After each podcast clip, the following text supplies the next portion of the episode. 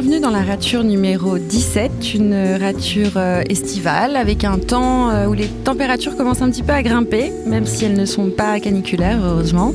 Donc nous sommes en juillet, fin juillet, et euh, j'ai le plaisir d'être dans un petit jardin montreuillois, dans les hauteurs de Montreuil, aux côtés d'Emmanuel Rigaud.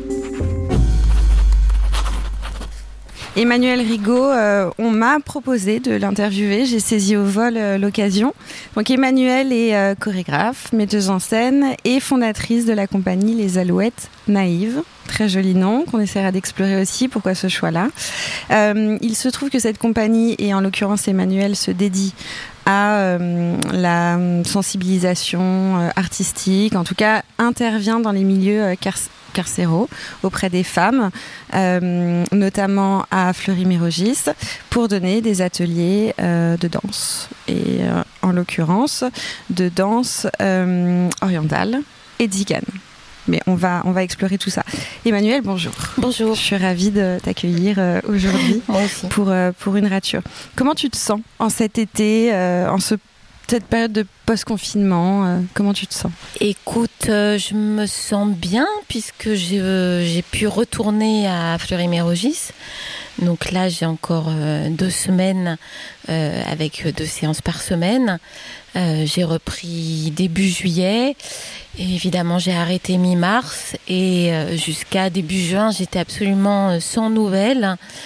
Euh, donc c'est vraiment rassurant euh, d'avoir pu y retourner, euh, d'avoir pu en retrouver certaines. Beaucoup sont, hmm. beaucoup sont sorties, certaines sont sorties. Donc j'en ai rencontré d'autres et d'avoir de leurs nouvelles, de savoir comment elles ont vécu ça. Euh, voilà. Parce que tu as eu strictement aucune nouvelle euh, pendant la période de confinement euh, de ce qui se passait dans ces prisons-là? Non, non, non. Tu, non, tu n'es pas. ouais. Parce que mon, mes interlocuteurs, c'est le pôle culture hein, de Fleury-Mérogis qui, qui s'occupe de toutes les activités culturelles des trois maisons d'arrêt de Fleury. Donc il y a mineurs, euh, hommes, euh, hommes majeurs et femmes, dans laquelle il y a aussi des, des mineurs, mais elles sont séparées euh, en activité.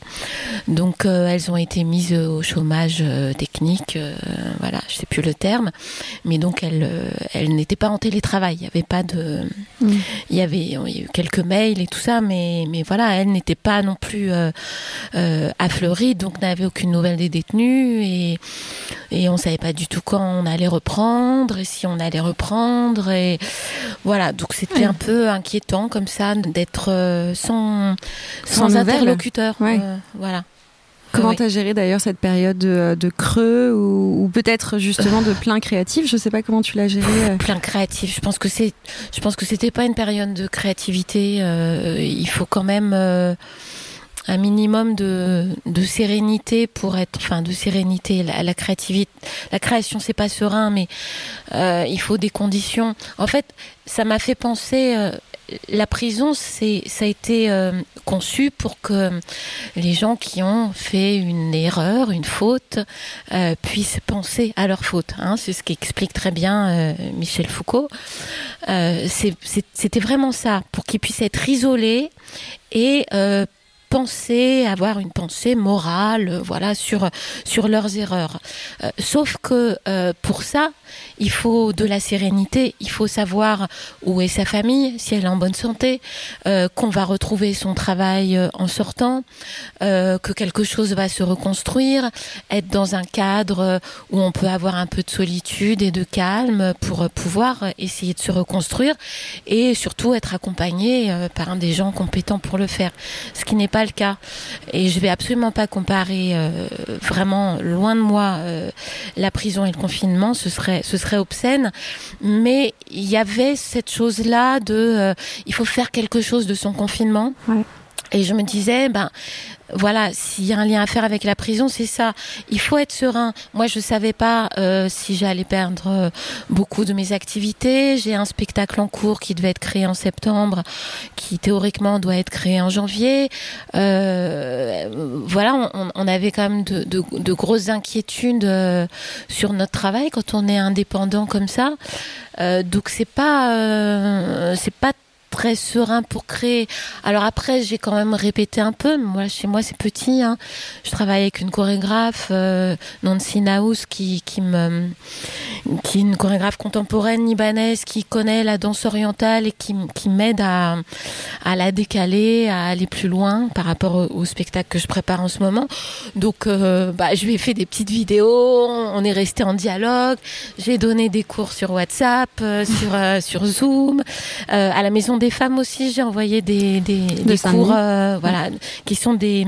La maison des femmes, c'est un lieu de soins pour femmes victimes de violences euh, en tout genre. Et là, j'y enseigne depuis plus récemment, mais ce sont des femmes très très fragiles qui, qui ont vécu euh, voilà, des, agressions sexuelles, des viols, des excisions, des migrations, des exils, et parfois euh, tout en même temps, enfin tout sur la même personne, donc c'est assez inimaginable, euh, et qui sont là quand même. Donc il y a une puissance qui est vraiment bouleversante, mais voilà, leur fragilité, leur isolement, leur situation éventuellement familiale, hein, on en a parlé pendant le confinement, m'inquiétait, donc j'ai essayé de garder des liens. C'est difficile, mais euh, voilà, on, fait on fait ce qu'on peut.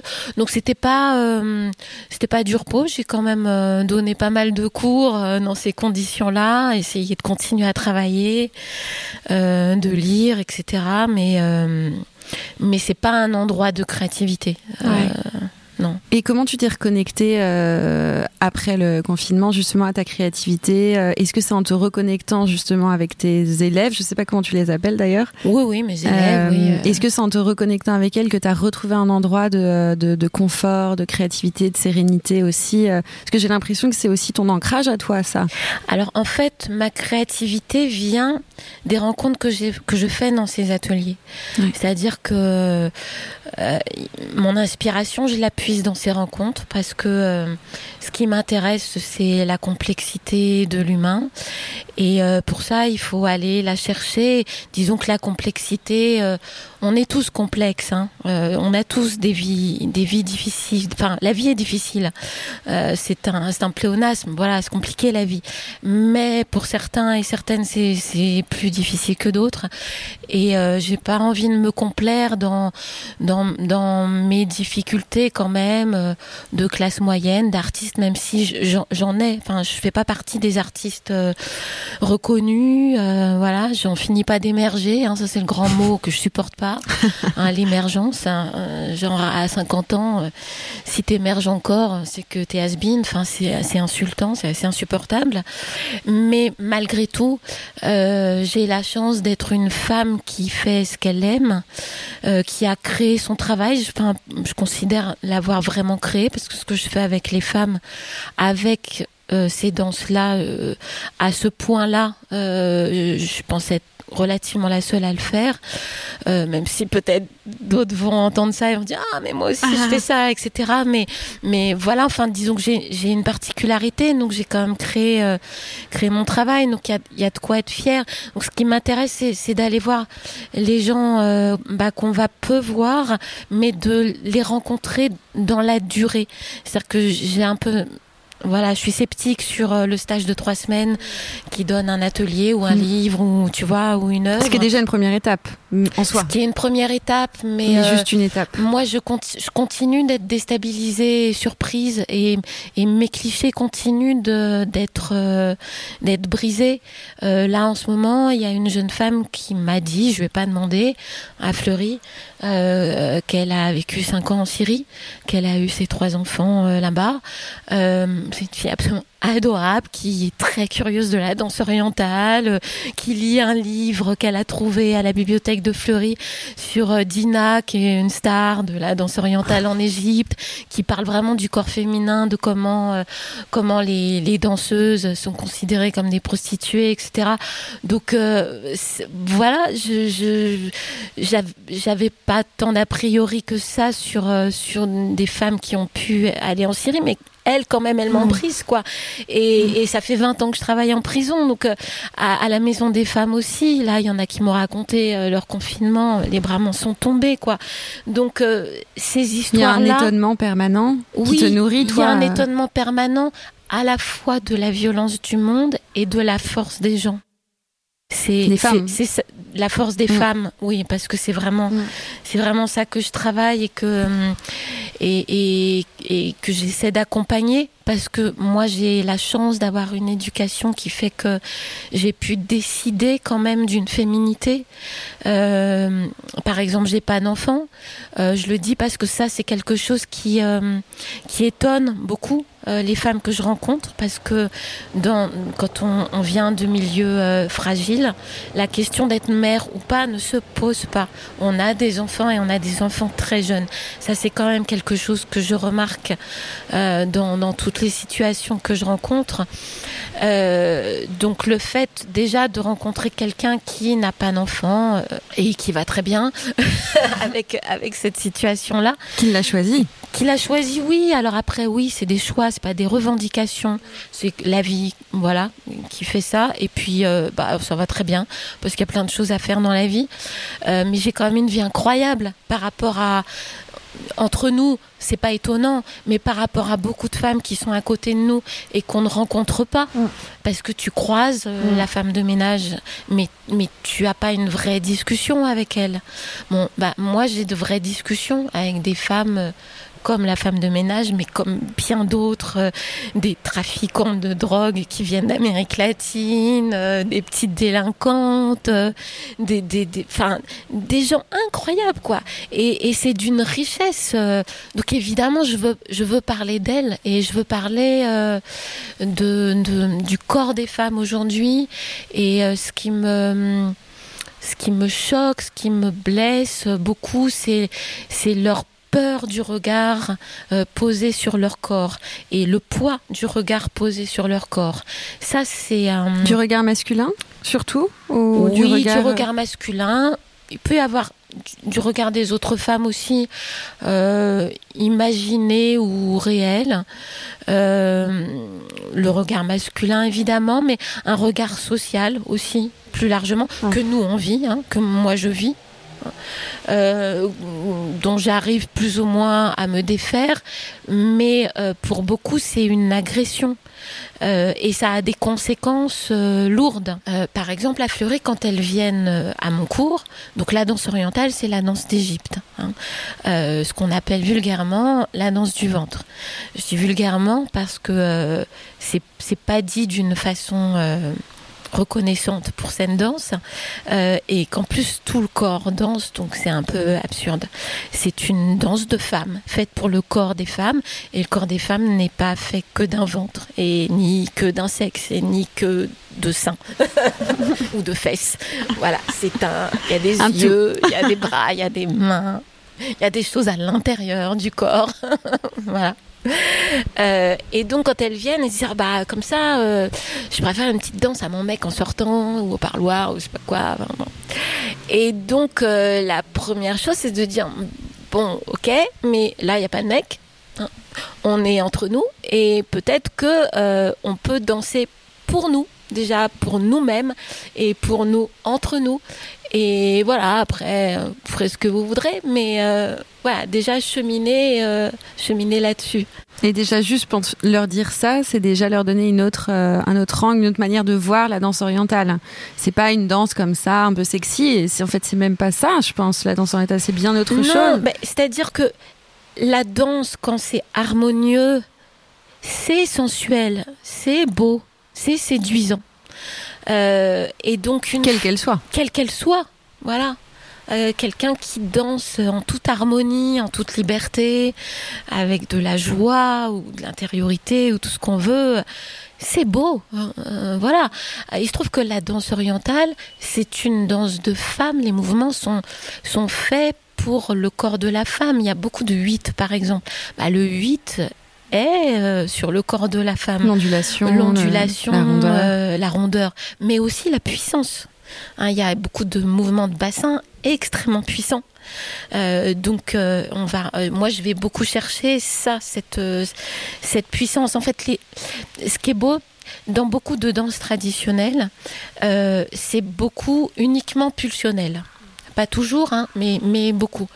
La danse orientale, on a beaucoup de chance d'avoir un vocabulaire chorégraphique qui est à la fois euh, pulsionnel, donc avec des frappes, des frappes de bassin, des accents, euh, quelque chose de très terrien, des vibrations, et aussi euh, des choses qui vont avec la musique, euh, dans la lenteur, dans l'extrême lenteur même, et dans l'ondulation, dans l'intériorité, dans la rondeur. Voilà.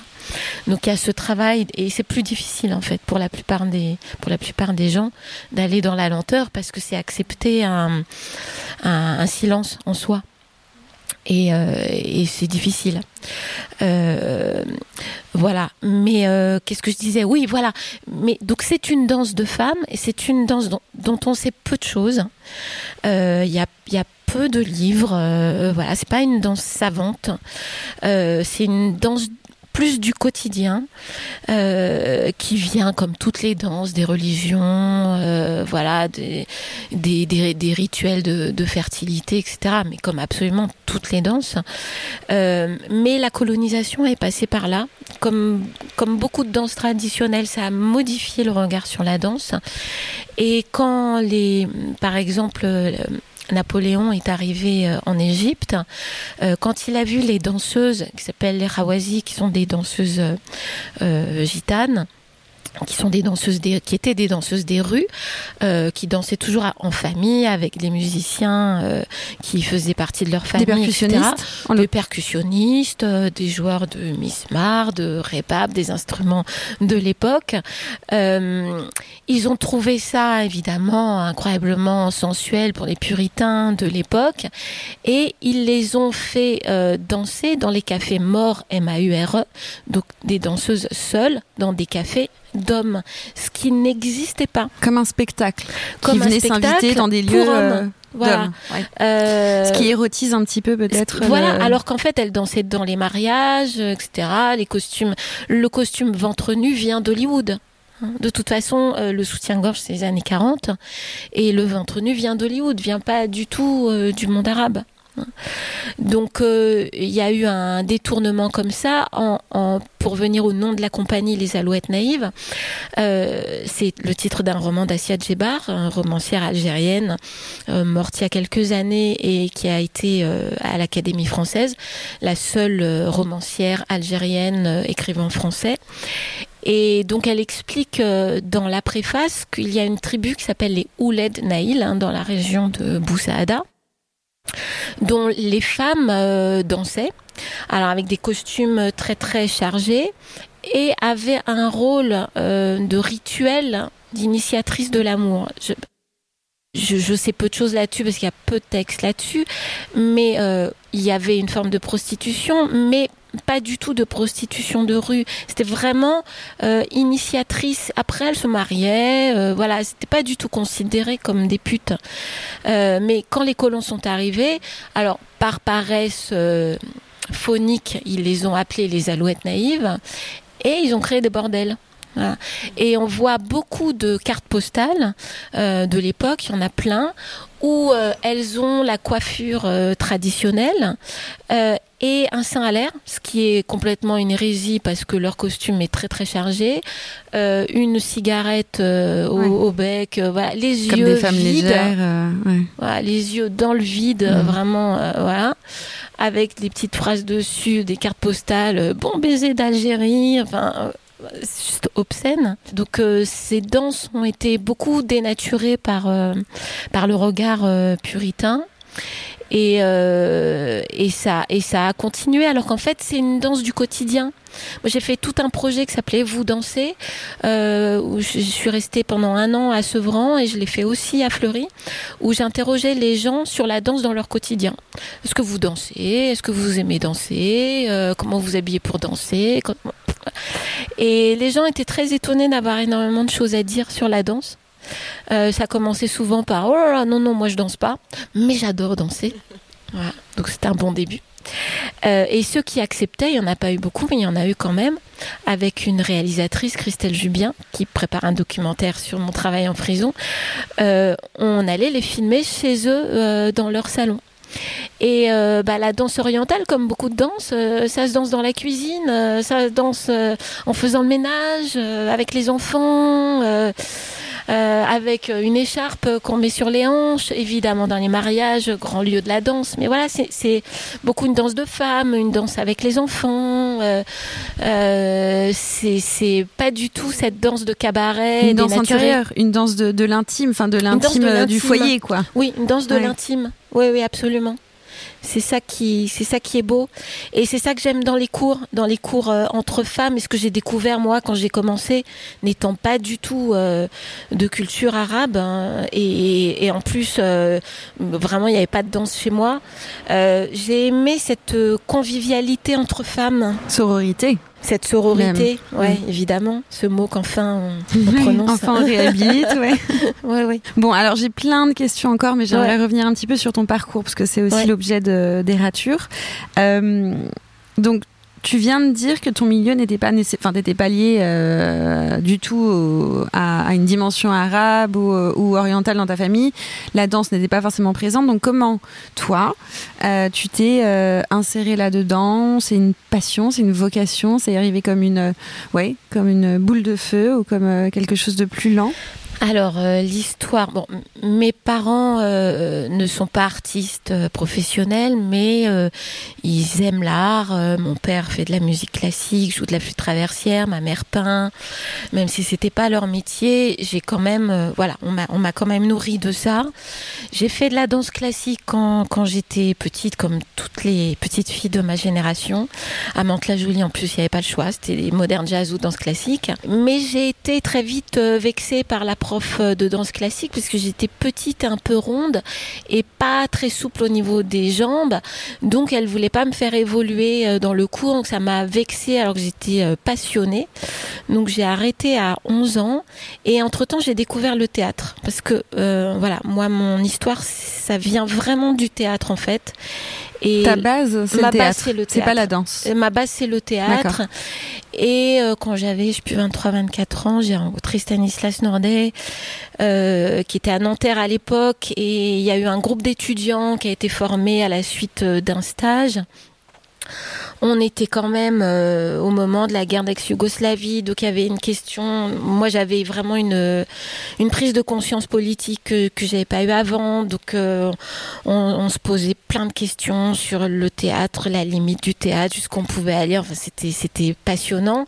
Et il a été nommé au TGP, donc. Euh, donc vraiment là la question du théâtre citoyen qui m'a totalement passionnée et c'est à ce moment-là que je me mets à faire de la danse orientale. J'avais 25 ans, c'est tard pour euh, commencer la danse. Je travaillais avec des compagnies euh, autour de Nordem, mais, mais pas assez. Donc je me suis dit, bon voilà, je vais faire de la danse, c'est bien pour une comédienne de faire de la danse. Et je tombe par hasard sur un cours de danse orientale de Laila Haddad au centre du Marais. Et j'ai un coup de foudre.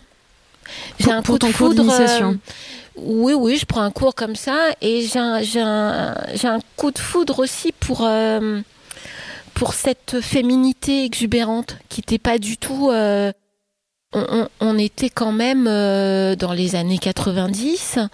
moi, j'étais dans un milieu très intellectuel. À l'époque, valait mieux être en jean, t-shirt. Enfin, tu vois, on, on était encore pour avoir, ça a changé hein, beaucoup maintenant, mais pour euh, pour faire partie du club intello, fallait pas avoir des boucles d'oreilles qui rayent le parquet, quoi, tu vois. Autre chose, rayer le parquet, mais pas les boucles d'oreilles. voilà.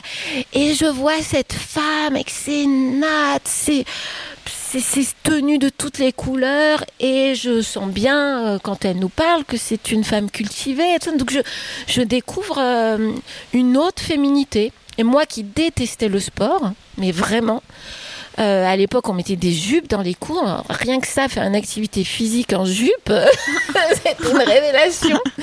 Et j'ai découvert que mon corps était souple, mais bah, peut-être pas au niveau des jambes, mais au niveau du bassin, au niveau des bras. J'ai découvert une joie. J'étais plutôt quelqu'un de complexé. Euh, je ne trouvais pas jolie, euh, voilà, comme beaucoup de femmes, beaucoup de jeunes femmes.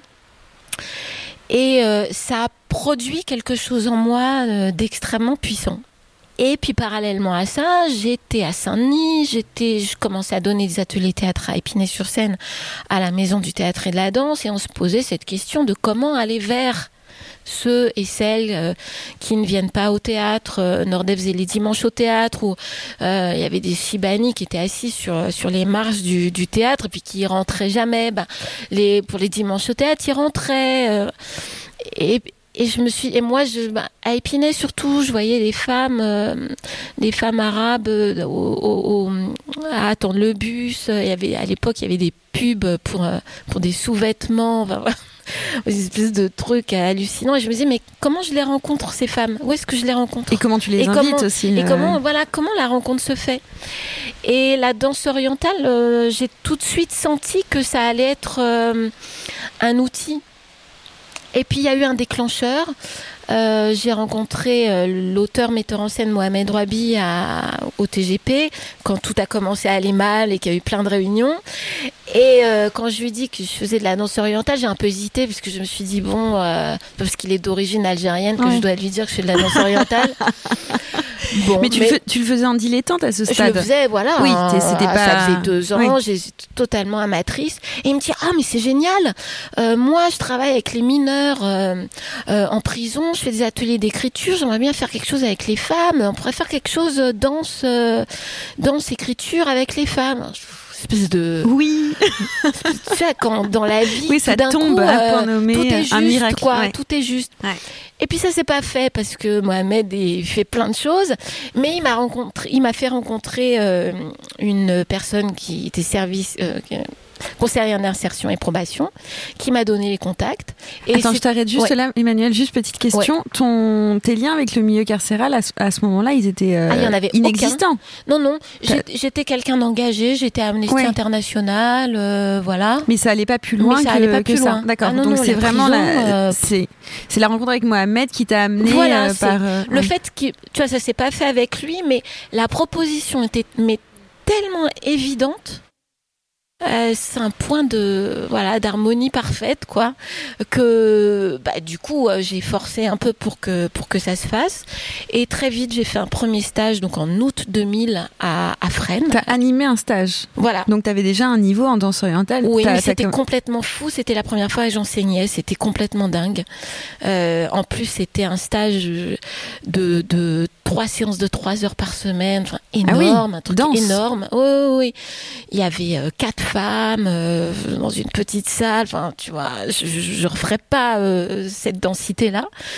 Quoique aujourd'hui, je pense que je gérerais des séances de trois heures, mais trois dans la semaine quand même, c'est beaucoup.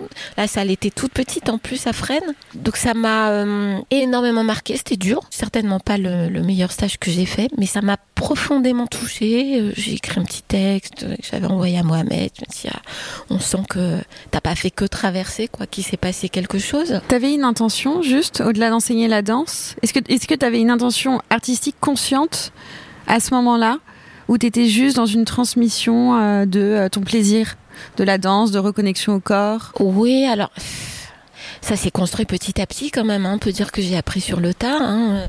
J'avais aucune idée que ça allait devenir si important. Je pensais encore faire une carrière de comédienne. Euh, j'ai créé ma compagnie à ce moment-là parce que euh, je sentais que il y avait des choses à dire justement euh, entre la parole et ce mouvement-là, cette danse-là, ce vocabulaire chorégraphique-là, qui n'était pas du tout reconnu dans les théâtres contemporains, malheureusement, il l'est toujours pas voilà, ou c'est moi qui sais pas m'y prendre, hein, je sais pas, mais mais il y a une incompréhension. Enfin, tu vois, il y a des danses traditionnelles qui sont reconnues, danse africaine, danse indienne, flamenco.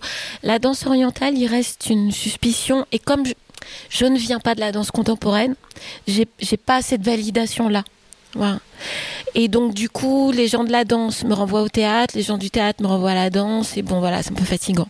Mais c'est pas grave, je fais, ça prend du temps, mais je, je fais mes spectacles. Mais donc j'avais cette intuition qui a encore été corroborée par Mohamed puisque à l'époque il avait eu une carte blanche euh, de l'édition Actes Sud, donc il édite euh, au Petit Odéon et il m'avait invité et euh, j'avais dansé et dit des textes et c'était des textes que tu avais écrits Non, non, des textes à lui, parce des, textes est auteur. Et euh, j'étais en train de créer ma compagnie justement en me disant qu'il y avait quelque chose de, très juste là-dessus. Et voilà, ça, il y a eu un moment comme ça de, de bah oui, c'est ça qu'il faut faire, il faut y aller. Et puis. Euh, j'avoue que je voyais beaucoup parler euh, les, des gens très connus du théâtre citoyen. J'ai l'impression que c'était plus moi qui le faisais quand même, hein, qui était dans les écoles et tout quand même au quotidien. C'est quand même moi qui, qui enfin nous, hein, voilà, euh, qui, qui faisions les petites mains, qui faisions ce travail-là. Je me suis dit, bah, je vais le faire à mon compte euh, avec mon éthique et tout ça, mais je pensais pas que l'enseignement prendrait autant de place. une place aussi importante. Je pensais pas que euh, c'était les personnes que j'allais rencontrer qui allaient m'inspirer pour créer, à tel point que je ne me vois pas prendre un texte et le mettre en scène. Euh, ce que je fais, c'est que je commande des textes à des auteurs. Euh, J'en ai commandé un à Denis Lachaud sur la prison euh, et qui s'appelle Pendant ce temps que j'ai pas réussi à monter pour l'instant, mais je, ne déclare pas forfait.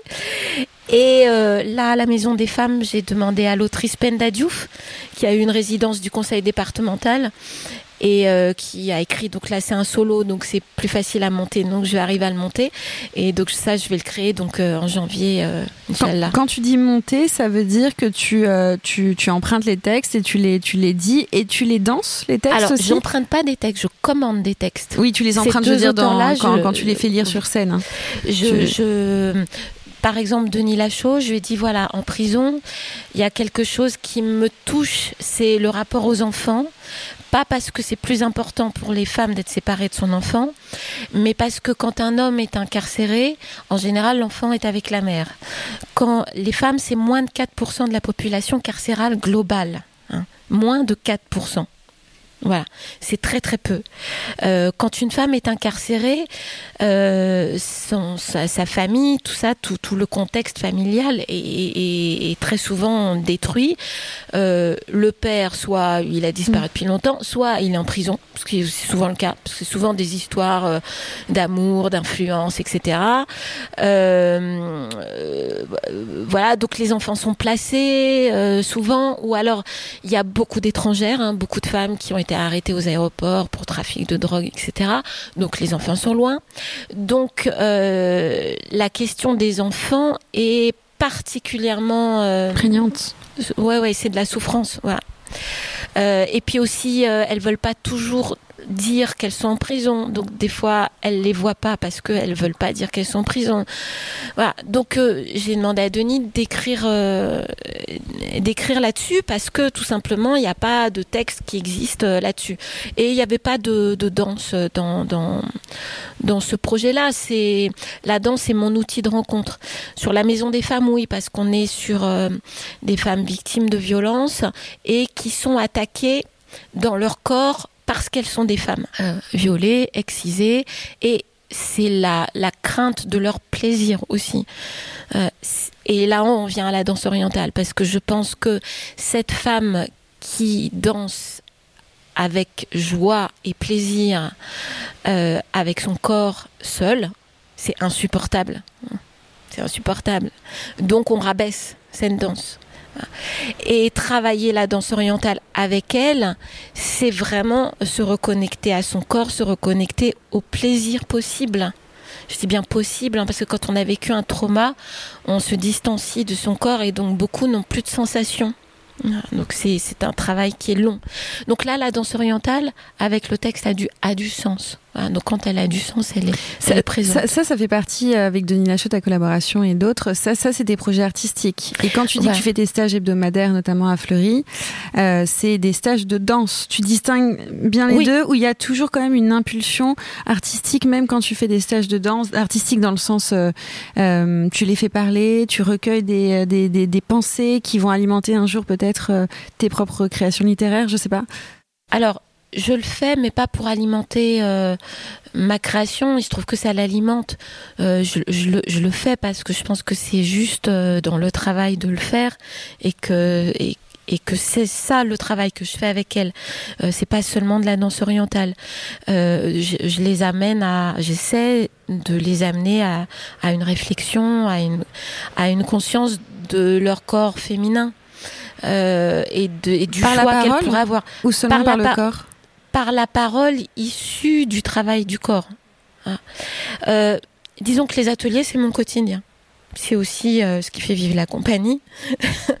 euh, voilà, j'ai j'ai quatre cours dans la semaine, enfin deux à Montreuil, euh, plus habituels, on va dire, un à la Maison des Femmes, un à Fleury. Donc ça, c'est mon quotidien. Donc les quatre se retrouvent d'ailleurs parce que les femmes à Montreuil aussi, elles ont une souffrance par rapport au regard qui est posé sur leur corps et on se questionne et, ça les intéresse beaucoup d'ailleurs quand je renvoie des questions que j'ai pu poser euh, en prison ou aux femmes, la Maison des Femmes. Rien n'est totalement éloigné, hein. mais Justement, c'est ça qui m'intéresse aussi, c'est que c'est pas moi qui vais voir euh, des femmes euh, qui vont mal, euh, qui sont euh, euh, comment dire, qui sont victimes. Voilà, c'est des femmes qui dansent et qui échangent. Et je suis une d'elles. Et en plus, euh, bah, j'ai- appris, on a appris dans ma famille euh, il y a quelques années. Ma mère est de père inconnu, elle est née en 1943 et d'origine italienne. Elle est issue de l'immigration italienne. Et euh, on n'est pas sûr, mais enfin, avant de mourir, sa mère a dit qu'elle avait été violée. Ça, je, je l'ai su il y a une dizaine d'années, hein, mais j'avais déjà commencé ce travail-là. Donc, euh, voilà, moi je l'ai pas vécu, mais dans l'histoire de ma famille, c'est pas si loin. Donc il n'y a pas à regarder les gens euh, de haut euh, qui ont vécu la guerre ou qui sont battus ou qui euh, vivent la délinquance, etc. C'est voilà, c'est notre histoire à tous plus ou moins proche. Donc d'ailleurs quand j'ai appris ça, je me suis dit bon, la force de l'inconscient, c'est quand même phénoménal quoi. Ouais, la psychogénéalogie, la, la trans, euh, ouais, C'est- c'est c'est fou. transidentité aussi. C'est fou, euh, ouais. qui Ouais, traverse les générations et qui nous marque, euh, qui marque notre ADN, cellules Voilà, malgré voilà, nous. hein. Sans le savoir. Ouais, notre histoire, nos choix aussi, qui déterminent aussi nos choix sans le savoir euh, pour le coup. Tout à fait. Donc voilà, je le fais pas pour m'inspirer, mais on s'inspire. euh, elles m'apprennent, je leur apprends. Je, je fais des spectacles avec elles aussi. Hein. On fait des spectacles en prison. En décembre dernier, il y a des musiciens qui sont venus. euh, on- vraiment, c'était. J'ai fait intervenir une plasticienne aussi a deux ans. On Pour la un- danse de l'air? oui, oui, c'était un très très beau moment. Euh, la danse orientale, c'est une danse qui est donnée, qui est traditionnelle. Il y a un vocabulaire chorégraphique. Mais ce que j'aime, c'est la déplacer ou la, la placer dans des endroits où on la placerait pas autrement. Et là, par exemple, avec cette plasticienne Catherine Aznar, elles ont construit des mobiles euh, transparents avec des couleurs à l'intérieur, des dessins qu'elles avaient mis à l'intérieur, etc. On a suspendu ces mobiles. Ouais, elles avaient mis des messages aussi, voilà. Et elles ont. Donc moi, j'ai placé la danse à l'intérieur de ces mobiles et tout d'un coup, ça raconte complètement autre chose. Et le titre, c'est parce qu'une une, une femme m'avait dit Ah, mais nous, on aime la danse orientale parce que la danse orientale, c'est la danse de l'air. C'est beau. C'est beau. Bah oui, ça s'invente pas. Donc, euh, donc, donc voilà, c'est. Mais je comprends pas comment on peut créer au- autrement que en étant immergé dans la rencontre. En fait, c'est pas qu'il y en ait. Il y en a un qui domine l'autre. Moi, l'incompréhension que je peux avoir par rapport au milieu professionnel du théâtre, c'est qu'ils ont le sentiment que je fais du social et puis de temps en temps je fais des spectacles ou alors il y a ce fameux truc du théâtre du réel. euh. Et sauf que moi, je mets pas les gens que je rencontre sur scène parce que je trouve que euh, c'est dangereux, ça les fragilise. C'est, je suis pas très à l'aise avec ce regard-là. Il y en a qui le font très très bien. Pas moi. Je fais des spectacles avec eux, voilà, à Fleury, à la Maison des Femmes, Mm. on en fera. Euh, mais je veux pas les mettre en danger non plus. Je veux pas leur faire croire qu'ils vont avoir une carrière parce que c'est monstrueusement difficile. Enfin, voilà, c'est autre chose. Mais euh, avec tout le respect que j'ai pour le social, ma démarche est totalement tricotée en fait. C'est les deux vivent ensemble, les deux ont du sens ensemble, et ça a du sens que que je fasse ce travail avec les femmes parce qu'aussi moi j'ai un travail de, de création et que c'est c'est pas de l'art thérapie. Je suis assez anti art thérapie parce que je suis pas une thérapeute parce qu'il faut pas mentir aux gens. Il se trouve que l'art ça fait du bien. C'est pas pour ça que c'est de la thérapie. Euh, Il y a des thérapeutes qui font ça très bien. Euh, Donc ta posture, c'est vraiment celle d'une artiste chorégraphe. ah oui oui. C'est qui, ça. hein. qui va à la rencontre, qui offre euh, ce qu'elle a de mieux, c'est-à-dire la danse, euh, dans, dans, dans la pratique, c'est mon outil quand même. Euh, et l'échange, si possible, ce que j'aime, c'est que les spectacles ils puissent se jouer aussi euh, voilà, dans les maisons de quartier, dans, dans les théâtres, mais aussi un peu partout pour que le comme je suis dans, dans l'échange, dans la rencontre, que cette rencontre m'inspire, c'est normal qu'elle se poursuive dans l'acte de créer et dans la représentation. Mais mm. voilà, ça c'est mon idéal. Après, j'ai du mal à, à, le réaliser parce qu'il faudrait avoir des lieux partenaires forts pour ça. Mais, euh, mais on fait, on fait. Voilà. Et alors, alors j'imagine que le milieu carcéral est un milieu euh, difficile, difficile en tout cas à aborder, à intégrer de prime abord. Après, euh, peut-être qu'il y a des codes euh, où tu tu tu tu t'habitues à la vie, à cette vie-là.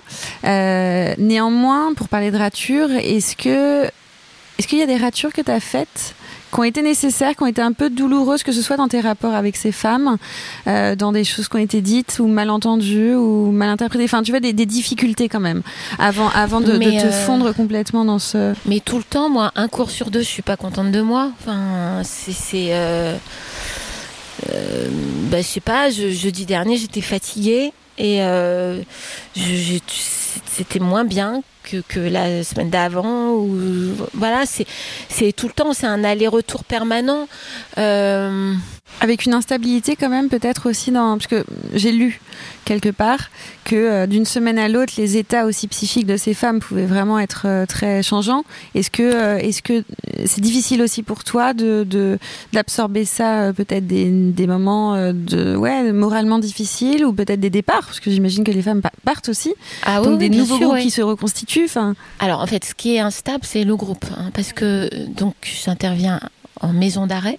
Une maison d'arrêt, c'est un endroit où les gens sont en attente de jugement, éventuellement en appel, ou alors condamnés, mais ils finissent euh, leur peine parce qu'il leur reste un an et qu'on ne va pas les transférer en centrale pour ça.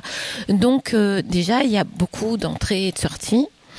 Euh, il y a une instabilité aussi parce que, par exemple, les cours de l'éducation nationale sont prioritaires. Donc, si une femme, euh, tout d'un coup, on lui dit, ben, euh, tu peux aller au cours d'histoire géro, et eh ben, on lui demande pas si elle préfère rester à la danse. Il y a quand même un, truc un peu infantilisant là-dessus parce que c'est des adultes, hein, quand même. Donc, elle pourrait avoir le choix, mais non, on leur dit, parce que tu as des remises de peine si tu vas euh, au cours d'éducation nationale et pas à, la danse. Voilà. Euh, voilà donc il y a, y a, ça, il y a, euh, je sais pas, on peut les appeler pour le médical, euh, l'avocat. Mhm. Là en ce moment, je fais mercredi et jeudi, le mercredi à parloir, où elles vont au palais. Où, donc les, les, les, les, groupes sont, sont instables et ça, bon, bah, c'est pénible, hein, pédagogiquement c'est pénible, mais il faut faire avec. Il y a aussi, il peut y avoir bah je sais pas deux filles euh, qui vont pas bien ensemble. Alors pas pas qu'elles euh, qu'elles vont qu'il va y avoir de la violence mais euh, bah, elles vont être plus bavardes ces deux alors que quand une des deux est toute seule ça se passe très bien. Mais quand ces deux là sont là bon bah voilà il me faut plus d'énergie parce que il faut bah, c'est un cours quand même. Donc il faut il faut tenir le truc. Et voilà ce qui est ce qui est toujours difficile c'est que si tu veux travailler et le rapporter le plus possible, bah, il faut quand même de la rigueur. Et en même temps, tu sais bien que c'est super dur pour elles, que c'est un moment euh, où elles peuvent être un peu tranquilles. Euh, donc, tu as envie de te dire, bon, euh, je vais pas être trop euh, non plus rigoureuse. Donc, tu es dans un aller-retour comme ça entre les deux. En même temps, faut être rigoureuse. Sinon, voilà, c'est aussi beaucoup des femmes qui ont jamais pris de cours de danse. Enfin et qui connaissent pas forcément bien leur corps aussi. Et qui euh. connaissent pas bien leur corps ou qui le connaissent d'une certaine façon, mais mais euh, bah, bah, pour qui justement un corps de femme, euh, c'est un corps qui doit séduire. Hein, et alors partout, c'est souvent une question qu'on me pose, mais comment est-ce qu'on fait pour être gracieuse? Alors, bon. alors j'explique que je pense que on a tous de la grâce, mais elle est différente alors, ce qui est compliqué dans la danse, c'est qu'il y a du mimétisme. On veut euh, être gracieux comme le prof. Alors, moi, j'essaie de. Ma grande fierté à Montreuil, c'est que mes élèves, elles s'habillent pas forcément comme moi. Que moi, j'ai le ventre découvert, mais il y en a plein qui n'ont pas le ventre découvert. Moi, à Fleury, elles mettent ce que j'apporte, euh, voilà, ce qu'elles ont. Euh, mais dans les cours payants, voilà, il y a. Et ça, c'est ma fierté parce que, voilà, chacune doit doit être bien comme, euh, comme elle est, comme elle a envie d'être. Euh, si elle a envie d'être en jogging, elle est en jogging. Si elle a envie d'acheter un costume à Barbès, elle achète un costume à Barbès. C'est son choix, quoi. Mhm. Mais euh, voilà, évidemment, il y a leur état, si elles ont une mauvaise nouvelle. mais très honnêtement, j'ai très peu de problèmes de discipline ou tout ça. C'est arrivé il y a longtemps. J'arrive à le gérer maintenant. Ce que j'ai très vite senti aussi, c'est mettre une limite invisible qui est que je suis pas une copine et je suis pas une psy, je suis pas une copine. Donc on me raconte pas. Il y a des choses qui fuitent. Il y a aussi que moi, je commence à savoir grosso modo euh, le type de raisons pour lesquelles elles peuvent être là, même si je peux me tromper. Mais euh, je coupe court à la confidence. Euh, bon, cette fille qui m'a dit qu'elle avait vécu en Syrie, bon, bah voilà, j'ai accueilli ça, mais j'ai pas creusé plus que ça. Euh, donc euh, ça c'est ça. Tu, tu, veilles bien à, cette frontière là. Ah oui, je, elle est essentielle. Ça je l'ai senti très vite parce que alors en parlant de rature, mais vraiment j'y étais pour rien. Les, les séances dangereuses, c'est quand il y en a une ou deux parce qu'évidemment on tient pas une heure et demie à danser à, deux. Donc, euh, bah, il y a un moment, on parle. Et là, il m'est arrivé, on m'a raconté des trucs et j'ai du mal à m'en remettre, quoi. Euh, donc, euh, alors déjà, ça arrive moins maintenant parce qu'on est plus rodé avec le pôle culture et tout, et, et ça arrive plus rarement qu'une ou deux, une ou deux élèves. Mais j'arrive à, j'arrive à pallier ça. C'est, j'aurais pas tenu si longtemps parce que de toute façon, bah, là, donc il y a une réalisatrice, Christelle Jubien, qui a suivi mon atelier pendant un an et qui prépare un documentaire dans le cadre des études de l'HESS, mais aussi un documentaire, euh, on espère, qui sera diffusé. Euh, elle l'a elle l'a bien senti elle aussi, c'est-à-dire que la séance est très joyeuse parce que quand même c'est une danse de joie et de partage entre femmes. On rit, on rit beaucoup. Et en même temps, on sort de là, on est mais rincé, on est vidé. Parce que c'est un endroit de souffrance. Tout le monde souffre, même les surveillantes, elles souffrent. Hein. C'est super dur d'être dans un lieu d'enfermement comme ça.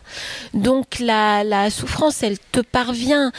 Même pour arriver à générer cette joie, il faut, voilà. D'ailleurs, Christelle, elle demandait aux détenus, euh, mais dis donc, euh, t'as la pêche quand tu viens et tout. Euh, pourtant, la prison, tu dis tout le temps, la prison, ça fatigue et tout. Comment t'as Ah bah c'est Emmanuel. Quand je vois Emmanuel, elle me donne de l'énergie. Sauf que Christelle peut en attester. Dans la voiture, j'arrêtais pas de dire, je suis épuisée, j'en peux plus.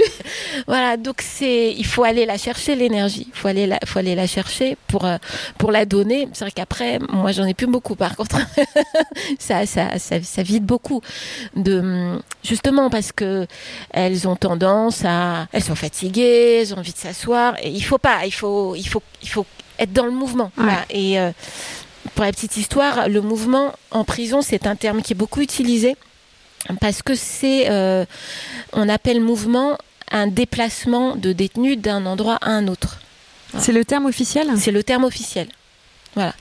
Euh, moi, j'ai une feuille avec la liste des détenus et il y a marqué mouvement, activité. Donc, euh, la raison du mouvement, c'est l'activité danse.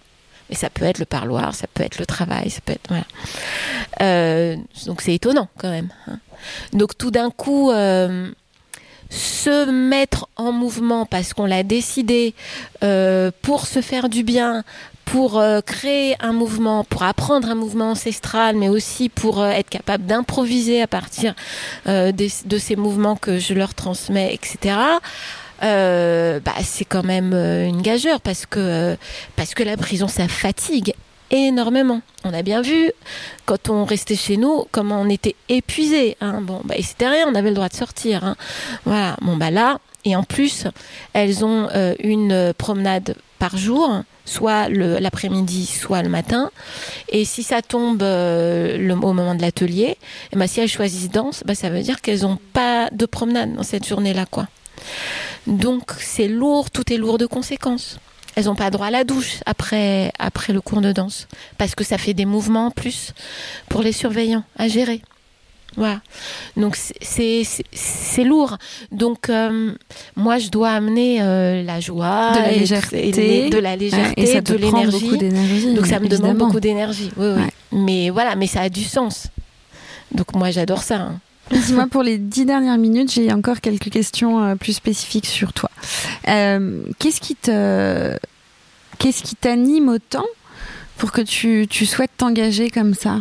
À cet endroit-là euh, Qu'est-ce que qu'est-ce que ça touche en toi Qu'est-ce que ça émeut en toi en fait? T'as besoin de défendre quoi? T'as besoin de Mais je défends rien. Je rencontre des gens passionnants et. Euh, mais tu les rencontres dans ce milieu-là en particulier Bah oui, mais je les rencontrerais où autrement? Enfin. Oui, mais euh, c'est vers ces gens-là que t'es allé.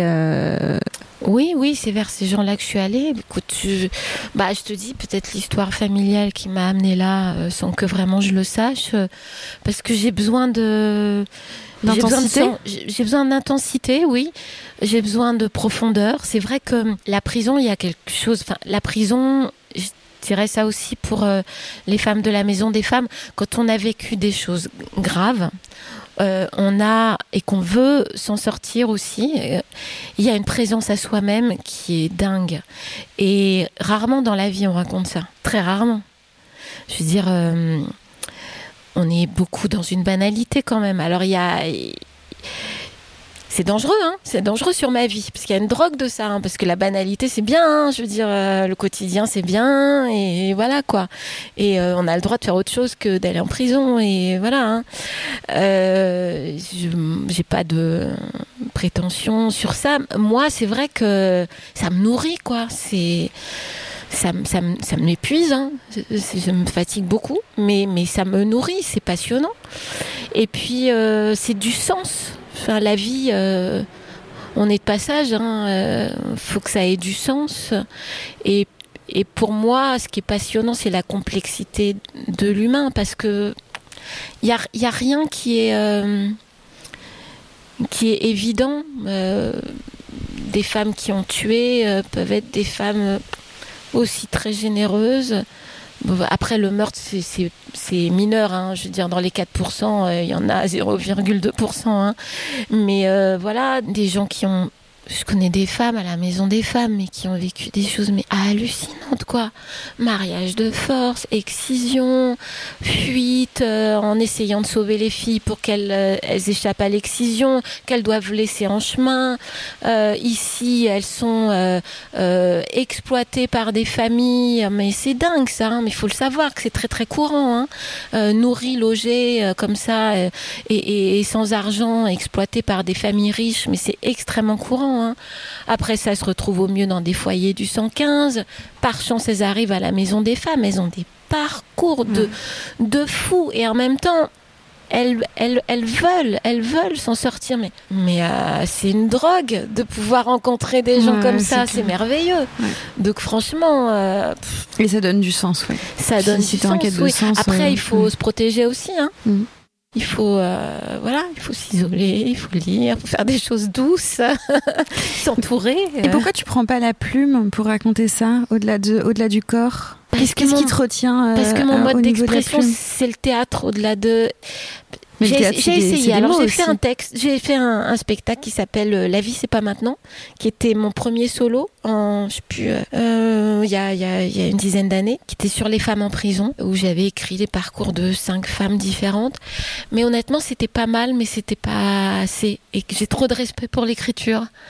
Donc je préfère, le confier à, des, personnes de confiance? C'est pas évident parce que mhm. euh, j'ai quelque chose en tête, ils vont écrire autre chose. Mais en même temps, euh, bah moi je suis quelqu'un d'assez solitaire et euh, j'ai tout de suite senti que le théâtre ça allait être quelque chose qui allait me brusquer un peu parce que le théâtre c'est l'addition des solitudes et des créativités. Hein, c'est j'ai une idée puis je la confie. Euh, je la confie à un auteur, je la confie à des comédiens, à un scénographe, voilà. Euh, et, et c'est l'addition euh, de ces solitudes et de ces partenariats qui, qui, qui fait théâtre. Euh, l'écriture, ça irait trop dans le sens de ma solitude. Et puis, mais vraiment, j'ai essayé. Je pense que c'est pas mon. J Mais t'as essayé. C'est une rature. Voilà, c'est une rature. ouais, alors, bah, quand même, c'était pas mal, hein, mais, euh, mais c'était pas assez bien. Ouais. Est-ce que pour finir la rature, tu, euh, en général, je l'ai fini comme ça, la rature, tu aurais une, euh, une citation, une phrase de quelqu'un, quelqu'une qui résonne en toi et qui te, justement, qui te porte dans ton quotidien, dans, dans l'énergie que tu dois déployer chaque jour? Une espèce de mantra, même, même si c'est toi qui, qui, te le dis à toi-même hein? Euh, Non, il y a, y a, une phrase de Penda Diouf du texte qu'elle a écrit que, que je dis beaucoup en cours en ce moment, qui est euh, on nous apprend la méfiance, la concurrence, mais, mais pas la confiance. Ça, c'est quelque chose euh, qui est important pour moi. Ah, je disais ça parce qu'à Fleury, je leur faisais faire des petites impros, puis on se les montrait, puis il y en a une qui était là, ouais, c'est nous les meilleurs, c'est nous les meilleurs. Et j'étais presque en colère. Euh, non, il n'y a pas de ça chez moi. Il n'y a pas la concurrence. Et j'ai dit ça, j'ai dit, on nous apprend la méfiance, on nous apprend la concurrence, mais on nous apprend pas la confiance. Apprenons la confiance. Qu'est-ce que tu mets derrière le mot confiance, juste? Euh, La bienveillance la bienveillance et, euh, la, hum, certitude, c'est un grand mot, mais que le regard de l'autre, au moins là, dans l'atelier, est bienveillant et que donc je peux me livrer. Délivrer même. Je peux me livrer, me délivrer. C'est un mot qu'elle j'utilise beaucoup, la liberté. Hein. Ah, je me suis libérée. Il n'y a pas de tabou là-dessus. Hein. Mais euh, mais oui, qu'on peut qu'on peut s'ouvrir, qu'on peut euh, être soi-même. Euh, c'est indispensable. Quand je vois à la maison des femmes la peur qu'elles ont du regard de l'autre, mais ça me fait une peine terrible. Et, c'est confiance en soi aussi. La confiance en soi et les, et les femmes ont voilà, on, ne sort pas sans s'être assuré qu'on est regardable euh, d'une façon ou d'une autre. Euh, voilà, regarder comme à peu près on voudrait qu'on soit regardé. Et elles, quand elles ont une réflexion qui va pas dans le sens de ce qu'elles pensaient donner à voir, mais c'est une blessure terrible et un travail après pour regagner la confiance. Donc cette confiance pour les femmes, il faut, il faut vraiment qu'on se qu'on se la prenne. Mais alors une chose importante, euh, si, si, si c'est la fin, je pense que les, les hommes doivent travailler sur la masculinité et la virilité entre eux. C'est-à-dire qu'ils nous ont reproché d'affaire des groupes de femmes euh, sans hommes. Et, Mais il faut qu'ils fassent des groupes d'hommes qui réfléchissent entre eux, sur, parce qu'ils sont victimes aussi d'un modèle de virilité et de masculinité dans lequel ils se reconnaissent pas forcément. Mais nous, on avance parce que bah, on, on est les victimes du truc, donc euh, on n'a pas trop le choix. On réfléchit. Et ben, mais eux, il faut absolument qu'ils fassent ce travail-là, sinon on n'avancera pas. Hein. Donc euh, il faut qu'on rature chacun de notre côté euh, pour pouvoir mieux se retrouver. Hein. Sinon là, oui, on ne peut pas, tout faire toute seule. Mais ça, c'est à eux de le faire. On peut, je peux pas faire d'atelier là-dessus, moi. Par Encore faut-il qu'ils le veuillent, parce que ça veut dire interroger tout, Il y en a, il y y a, un artiste de théâtre euh, qui s'appelle D et qui, qui fait du, du, rap aussi, D de Cabal, qui a fait ça, qui a fait des groupes d'hommes. Euh, mais ça reste marginal, il faudrait que ça, ça, ça, se déploie. Merci beaucoup Emmanuel pour cette euh, rature euh, qui va faire une heure pile poil. évidemment, on aurait pu déployer de beaucoup plus notre parole, mais tu as un site, le site de ta compagnie, donc les Alouettes Naïves, où on peut te joindre si, si vous êtes intéressé pour discuter avec Emmanuel davantage. Et merci encore. Merci à toi. Et à bientôt avec une nouvelle rature.